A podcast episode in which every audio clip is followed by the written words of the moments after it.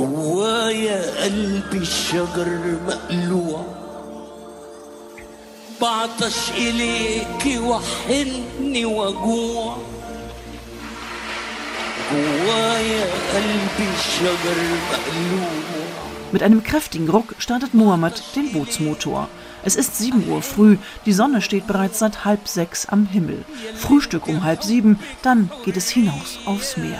Wir sind in der Bucht von Kalancia, gleich in der Nähe der benachbarten Detwa-Lagune im äußersten Westen von Sokotra. Hier ist das Wasser nicht nur sprichwörtlich traumhaft türkisblau, der schneeweiße Sand lässt den Strand und die Bucht förmlich strahlen.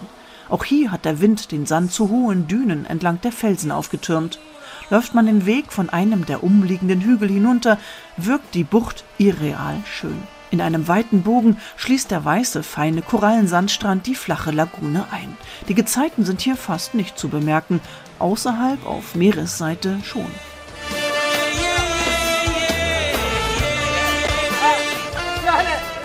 Die Dorfbewohner sind, wie überall auf der Insel, ab Sonnenaufgang auf den Beinen, bereiten den Fischfang vor.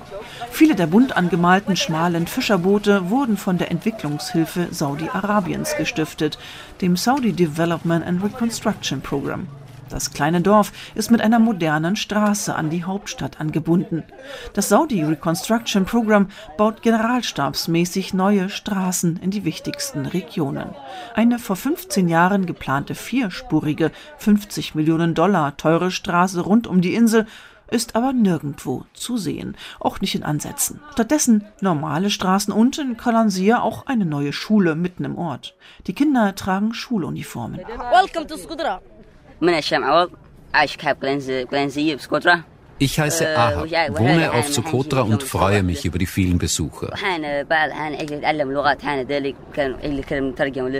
sagt dieser junge Mann auf Sokotri, der nur auf der Insel gesprochenen archaischen Sprache, die zur eigenständigen neu-südarabischen Sprachengruppe gehört.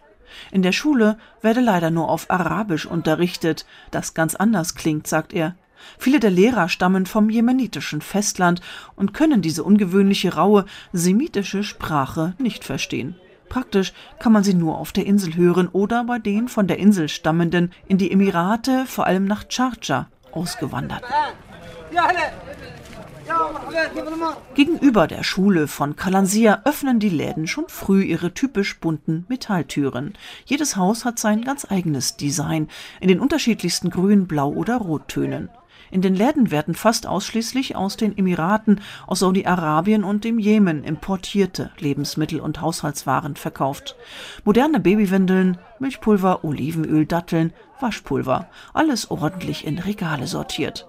Die Sokotris haben bisher nur gewinnen können durch den Wettlauf der Saudis mit den Emiraten um den meisten Einfluss auf der Insel.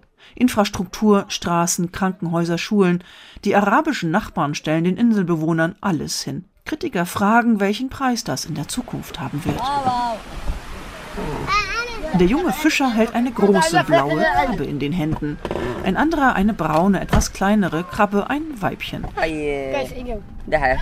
Jeden Morgen laufen die Kinder von Kalansia raus ins Wasser und fangen, was sie finden können, teilweise mit den Händen. Fachmännisch wird mit den Touristen um den Preis für das potenzielle Dinner gefeilscht. Irgendwann kommen weitere Jungs mit Hummer und Kraken an den Strand. Die Hummer leben drüben an den Felsen, sagt einer stolz. Es gebe sehr viele davon. Die blauen Krabben haben sie im Seegras gefangen in der Lagune. Gar nicht so einfach, weil die Krabben schnell sind und die Scheren scharf.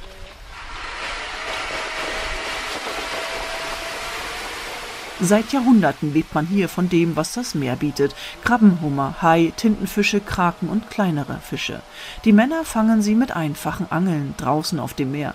Erst die kleineren Fische, die als Köder benutzt werden, dann die größeren. Anders als in anderen Meeresregionen der Welt gilt der Bestand hier noch nicht als überfischt, wie zwischen Malaysia und Indonesien oder im afrikanischen Golf von Guinea. Dort schleppen riesige Fischtrawler gewaltige Netze hinter sich her, holen alles aus dem Wasser, was sich darin verfängt. Rund um Sokotra gilt aufgrund des Naturerbestatus ein umfangreiches Fangverbot. Die Meeresschutzgebiete sind in verschiedene Schutzkategorien eingeteilt. I mean, the story of before we are acting to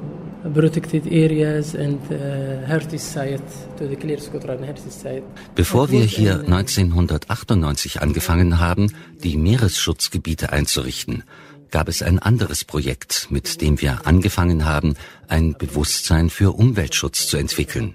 Davor gab es nur ganz wenig Wissen über die Bedeutung der Biodiversität, der einzelnen Bäume und Pflanzen und auch der Korallen und Fische. Davor waren immer mal wieder Wissenschaftler hier auf der Insel für Untersuchungen. There is some science and there is some experts camps, but the information was very little. Этот остров расположен в Индийском океане по соседству с африканским материком. In den 1970er Jahren waren sowjetische Forscher auf der Insel. Ein seltenes Fundstück, ein verrauschter, schwarz-weißer Film, 1973 produziert, zeigt eine nahezu unveränderte Landschaft mit den klobigen Wüstenblumen, Myrrhebüschen, Weihrauch und Drachenblutbäumen. Nur die Menschen wirken viel archaischer als heute. Der sowjetische Kameramann fängt die Begrüßungsrituale der Männer ein. Treffen sich zwei Sokotris, so stupsen sie auch heute noch die Nasen aneinander. Unter den Einheimischen ein normaler Brauch Это ритуал приветствия. О далеких первобытных временах das Sokotra ab Gründung der Volksrepublik Jemen 1967 bis zur Wiedervereinigung 1990 kommunistisch regiert wurde und zum Ostblock gehörte, mit guten Beziehungen nach Moskau, wissen nur die wenigsten Touristen. Für die Inselbewohner ist die Zeit aber noch immer sehr präsent. Viele Jemeniten haben in Moskau, Ostberlin oder Warschau studiert.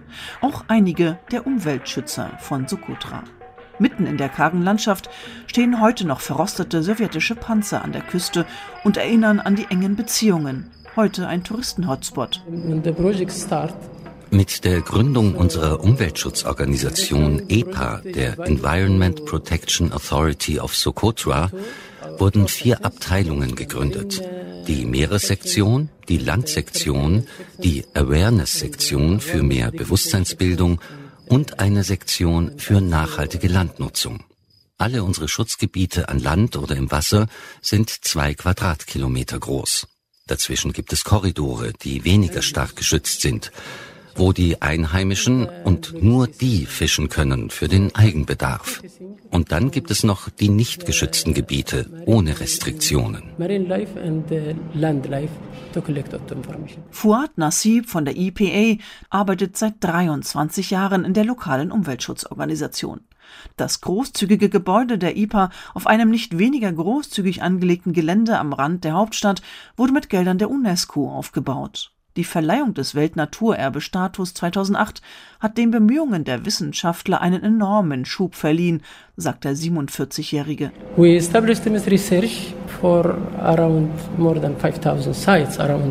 Wir untersuchen derzeit rund 5000 einzelne Gebiete auf der Insel, um alle Spezien zu erfassen, die hier existieren.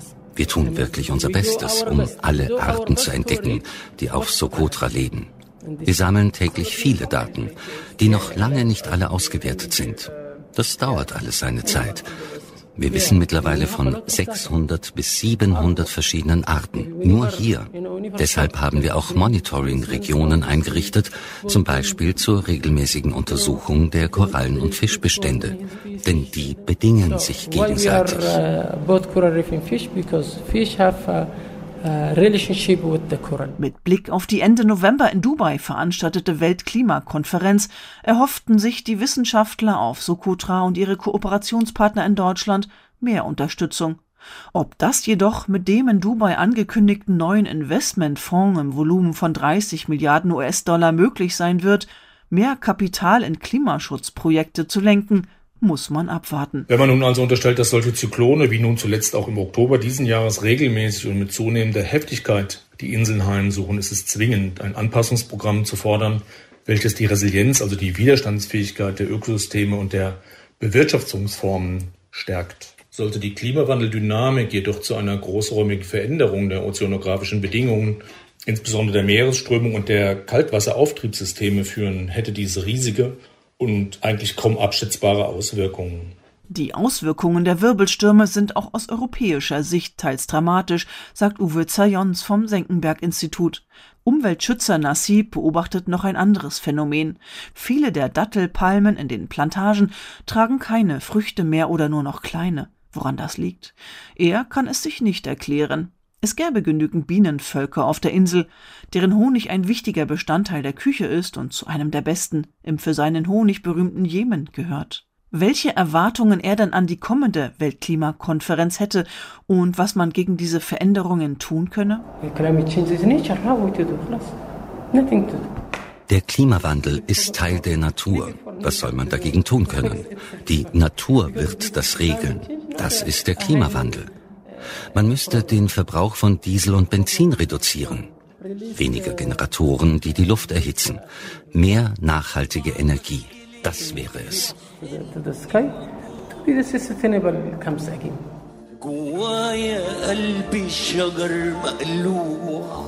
In Kalancia, dem kleinen Dorf im Inselnorden, sind die Fischer seit dem frühen Morgen auf dem Meer unterwegs. Die Familien können gut davon leben. Die Nachfragen von Touranbietern, die den Touristen am Abend frischen Fisch servieren wollen, steigt. Von den Problemen wie Überfischung oder zerstörte Korallen merken sie nicht viel. Nur, dass die Winde viel Plastikmüll vom Indischen Ozean an die Strände wehen. In Kalancia fischt auch Abdul, den alle nur den Caveman nennen. Austern, Seeigel, Fische holt er noch nach traditioneller Methode aus dem Wasser, mit der Harpune oder der Hand. Bis vor wenigen Jahren wohnte seine Familie in einer weiträumigen Höhle hoch über der Lagune mit Blick auf das Meer. Er sei hier aufgewachsen, erzählt der 60-Jährige, der aussieht wie ein sehniger 40-Jähriger. Irgendwann ist die Familie, wie viele andere Familien auf Sokotra, aus den Höhlen in Häuser gezogen, die ihnen von den Saudis hingestellt wurden. Heute kommen viele Touristengruppen zu ihm und wollen wissen, ob sein Leben zwischen Lagune und Höhle nicht langweilig wird. Nein, Nein, ich bin absolut glücklich hier. Morgens gehe ich hinunter in die Lagune, schaue nach den Fischen. Ich kenne die Stellen, wo die Fische ihre Eier legen. Dort beobachte ich, wie sie wachsen. Ich habe auch ein paar Ziegen, von denen kommt die Milch für den Karak, den Tee.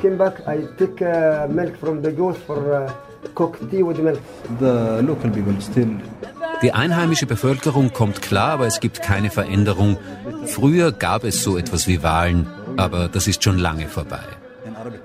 Das Beste für die Insel wäre ein royales politisches System, so wie in den Emiraten, in Katar oder Kuwait.